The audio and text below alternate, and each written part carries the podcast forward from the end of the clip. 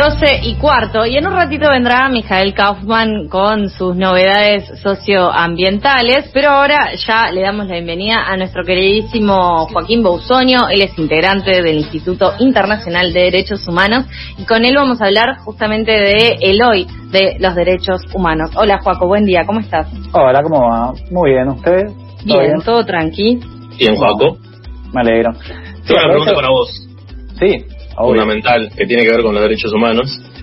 ¿Cuándo te diste cuenta que estabas creciendo? Que Vos que tenés 12 años también, ¿no? Hay que avisarle a quienes están escuchando este programa que nuestro columnista es uno de los más jóvenes del programa. Venía pensando a la mañana mientras los escuchaba hablar y lo primero que pensé fue la diferencia entre, o por lo menos que hasta un punto de la vida nosotros pensamos que estamos creciendo y a partir de un punto empezamos a envejecer también que es medio el mismo proceso, pero lo llamamos distinto porque nos sentimos o crecientes o viejos. o Bueno, eso. Pero vos sentís que te pasó, a mí. No, yo lo que me estoy dando cuenta que antes no me pasaba es que no me puedo quedar haciendo cosas hasta las 4 de la mañana. Antes tranquilamente, por ejemplo, me quedaba estudiando o escribiendo o lo que sea hasta las 4, ponele, para levantarme a las 9, 10 sin ningún problema. Pero anoche me pasó que me quería quedar escribiendo y a la una dije, no, esto no va más. Prefiero levantarme a las 7 de la mañana y seguir con toda la energía, pero a esta altura de la vida... Revalorizar las mañanas es algo muy de estar creciendo. Igual yo me quedo full con esa reflexión de en algún momento estamos creciendo y en un momento empezamos a envejecer y en realidad el camino es siempre en la misma dirección. Sí. Eh, eso es muy interesante, Juaco. La verdad, obviamente nos traes una perspectiva eh, de un especialista. Quiero agregar eh, un mensaje que llegó eh, de Mer2, que es su eh, Instagram, Mer, Mercedes o algo por el estilo, eh, nos dice, ¿cuándo empecé a madurar? A los 14 cuando caminé sola al colegio por primera vez. Claro. Es eso. O tiene que ver mucho con la soledad y con la independencia o con el hacer cosas por uno mismo y uno solo, ¿no? En ese sentido, la soledad. Me acuerdo mi primer colectivo de vuelta al colegio que mi papá me dijo, bueno, si querés, hacemos la fila, no nos hablamos Vos te subís, pagás el boleto, como si fuéramos extraños, subiste, pagás el boleto, vas y te sentás, y vos decidís cuándo bajarte. Yo no te voy a decir bajate acá, ni cuánto sale el boleto. Y bueno, esto es un Me parece un hermoso ejercicio, jamás lo hubiese pensado así. Pero de ir de incógnito con tu hija. Estupendo, sí. Yo recuerdo una vez muy similar, eh, que o sea, nos, nos quedamos dormidos y ya había pasado el, el, el microescolar, yo no me acuerdo si tendría 10 u 11 años y, y mi, madre sabía que yo conocía el recorrido pero no lo había hecho solo, digamos, y me mandó y lo solucioné, digamos, llegué bien, no tuve problemas. Claro, la solución de problemas. Bueno, eh, pero no vamos a hablar de eso solamente en esta columna, sino que te trajiste algo preparado, Juaco. Sí, sí, hoy quería hablar de un tema que me parece que quizás es de los más relevantes a nivel mundial actualmente y que no le estamos dando la suficiente importancia. O sea, es verdad que por un lado hay problemas nacionales que nos impactan mucho más, pero eh, lo que es la liberación de patentes eh, a la hora de hablar de las vacunas de COVID-19, yo creo que es un tema de importancia eh, muy, muy relevante que no está en nuestra agenda mediática o nuestra agenda por lo menos cotidiana. ¿Qué es lo que podemos hacer de Argentina? Es lo primero que me planteo yo. O sea, bueno, se están pensando en liberar las, patentes desde Argentina. ¿Qué tipo de influencia tenemos? Bueno, en un principio, con más de 3 millones de personas fallecidas desde comienzos de la pandemia y con la propagación de nuevas variantes altamente infecciosas, que es lo que estamos viendo con la de Manao, la de Inglaterra, bla, bla, bla, yo creo que es importantísimo e indispensable garantizar que las herramientas médicas, no solo las vacunas, sino los tratamientos también, sean accesibles y se distribuyan de manera equitativa a nivel mundial.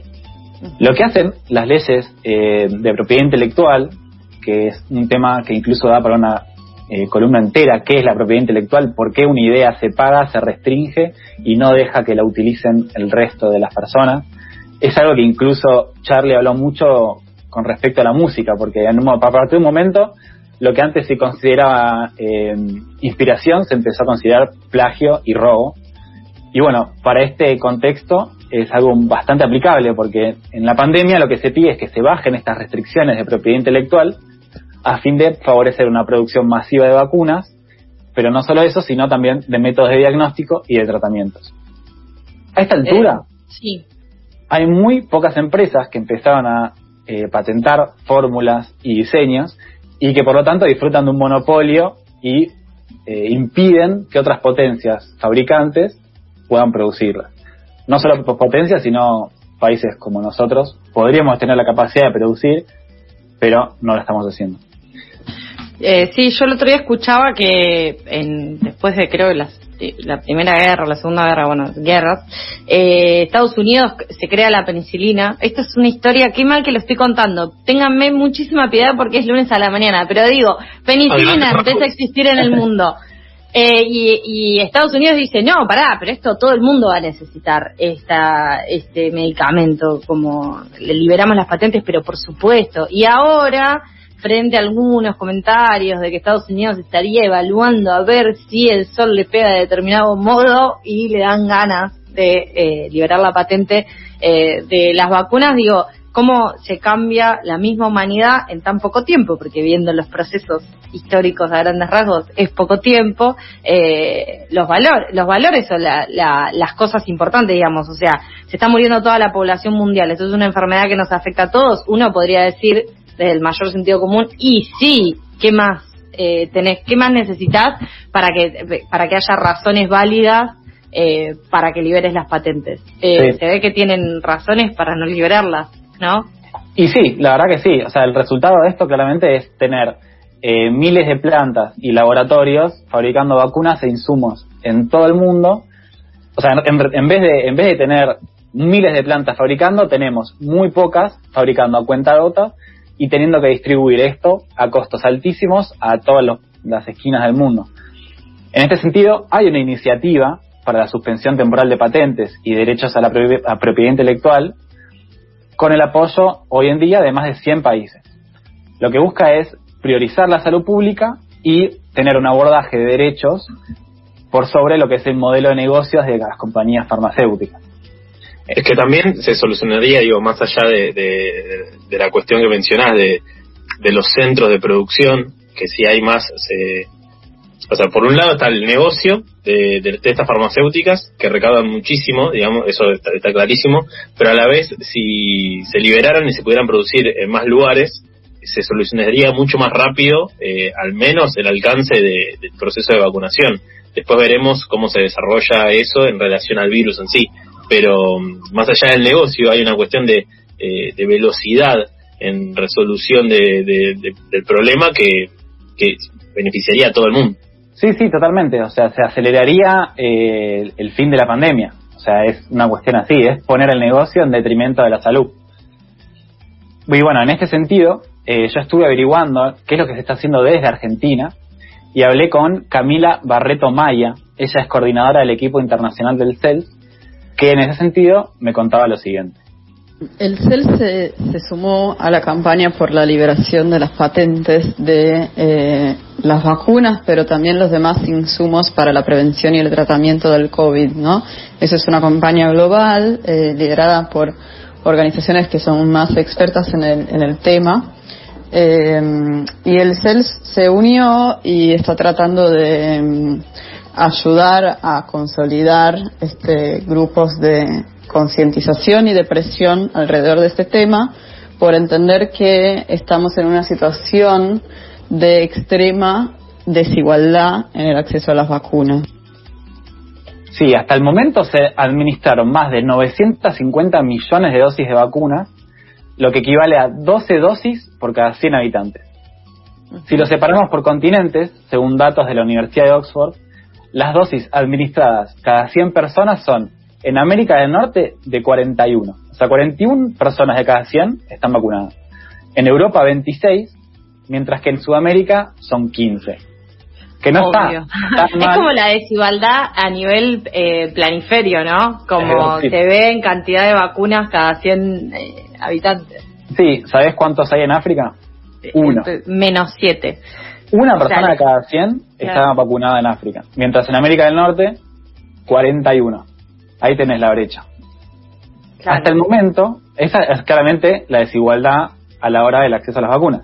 Hasta el momento, los países de altos ingresos concentran hasta el 83% de las vacunas producidas, mientras que solo el 0,2% de las dosis se administraron a países de recursos bajos. Mientras hay algunos países entonces que concentran dosis que superan la cantidad de su población, como Estados Unidos, que tiene 60 millones de vacunas sobrantes, otros 130 países todavía no llegaron a adquirir ni siquiera una dosis. Se estima que al, eh, al volumen de producción actual hay países que recién podrían obtener su primera dosis en 2023. Bueno, y como les como contaba Sofía antes, ¿cómo surgió esto de la propiedad intelectual? Está un poco vinculado a la penicilina, pero la, la legislación que avala la propiedad intelectual surgió en 1994 por la Organización Mundial del Comercio. Lo que genera esto en el contexto de los medicamentos es una concentración absurda, como veníamos diciendo, de la industria farmacéutica, pero a nivel mundial, porque esto hace que los países más ricos, que son los que registran sus medicamentos, son los únicos que pueden producir. De esta forma, los países eh, donde no se puede producir, por ejemplo América Latina, estamos dependiendo constantemente de insumos que vienen de otros países, como India o China, para producir cosas tan básicas como, por ejemplo, la penicilina o la aspirina o cualquier tipo de esas sustancias. Esto implica entonces que tenemos un margen muy limitado para políticas públicas también en materia de salud, porque eh, están muy limitadas ante situaciones de, de crisis como esta. Entonces, podemos acordar que la liberación de patentes sería claramente una gran contribución entre países, una colaboración que podría utilizar toda la capacidad instalada a lo largo de todo el mundo para producir vacunas, pero no se está realizando. También hay algo que se da en, las legislaciones, digo, que es una, eh, una cuestión que tiene el derecho en general, que, bueno, se, se resuelven cuestiones, se legisla en función de cosas que, que van sucediendo. Y, y, en este sentido, digo, es la primera vez que hay una pandemia desde que está regulada la propiedad intelectual. Eh, yo creo que tiene también que ver con eso, que, no se tenga una solución preestablecida. Y también en torno a lo que decías de, de la participación de los estados, eh, bueno, justamente ahora que, que se, está, se desarrolló el acuerdo con, con Rusia para, para poder eh, producir vacunas de Sputnik acá, digo, también el, el centro Gamaleya tiene, tiene colaboración con el Ministerio de Salud de la Federación Rusa. Entonces, digo, ahí eh, se da una cuestión de que los eh, laboratorios privados eh, pueden hacer más fuerza o seguramente hagan más fuerza para, para no liberar las vacunas sí. por no liberar la, la producción de, de, vacunas a otros países, mientras que los que eh, tienen colaboración con el Estado eh, están un poco más abiertos a, a las negociaciones. Sí, Claramente. más allá de, de, que la comercialización la realicen los eh, distintos laboratorios y los laboratorios eh, negocien con los estados, eh, lo, la principal, la principal, el principal caudal de recursos es público, no solamente sí. eh, acá, sino las investigaciones que se están haciendo eh, con, so, con, respecto al COVID. Esto lo hablábamos cuando hablábamos con Médicos Sin Fronteras por esta campaña de la liberación de las patentes, es justamente que eh, se utilizan el recurso humano de, de ciencia pública en pos de después lo que es el desarrollo privado eh, de esas vacunas, con lo cual también eh, desde órdenes de, de, de, mérito, por ejemplo, para recibir vacunas por la cantidad de inversión en ciencia que puede llegar a hacer, se puede pensar hasta el tema de la liberación de las patentes, porque el recurso principal es público, debería ser una patente pública, por ejemplo. Sí, Anda sí, a ponerte la, de acuerdo, ¿no? La excusa que se pone es que sin patentes eh, no hay estímulo, estímulo para la innovación. O sea, eso es lo que se dice desde el ámbito privado. Es el típico discurso liberal que repite lo mismo de que sin emprendedores privados no hay inversión, sin inversión no hay descubrimiento científico, o sea que a fin de cuentas no les alcanza con las ganancias que ya tendría cualquier persona hoy que, fa que fabrique vacunas y fármacos y los venda, sino que también hay que garantizarles patentes monopólicas, si no se quedan sin incentivo, pobres, y les da fiaca y nos dejan sin hacer nada. Claro. O sea, esto claramente es falso, porque como decías vos, eh, la primera vacuna que se aprobó, la Sputnik, es enteramente desarrollada por recursos estatales.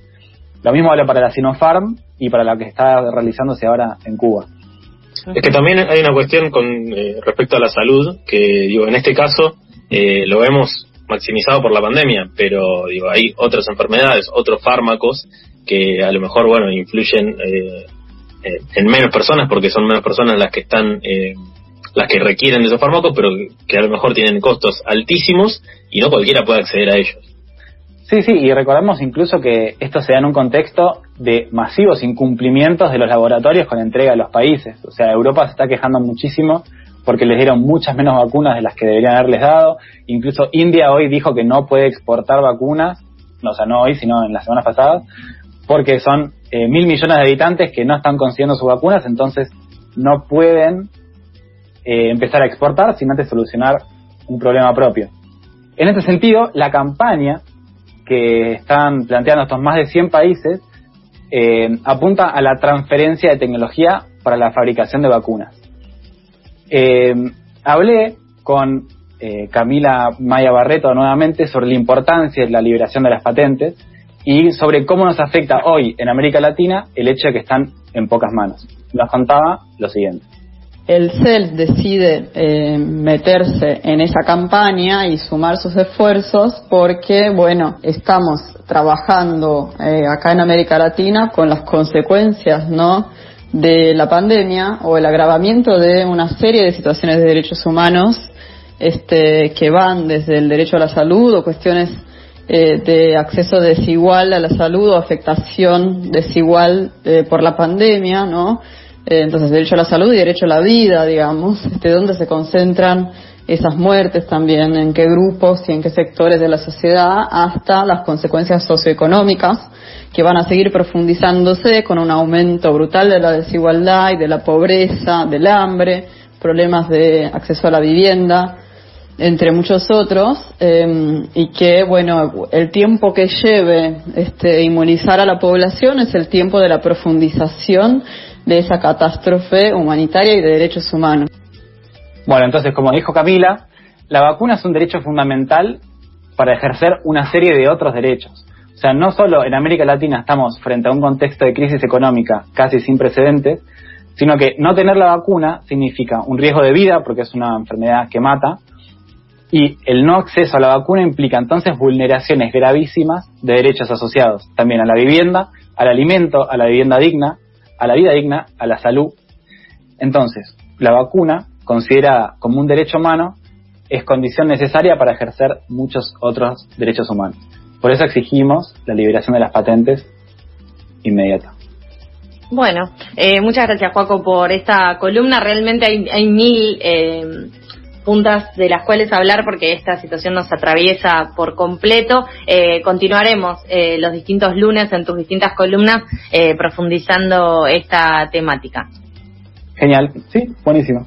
Pasaba Juaco Bausonio, nos vemos, besitos y eres es nuestro columnista de eh, asuntos de derechos humanos, del lobby de los derechos humanos, representante también del Instituto Internacional de Derechos Humanos. Vamos una tanda y en un ratito volvemos. Estamos hasta la una por el aire de FM La Tribu.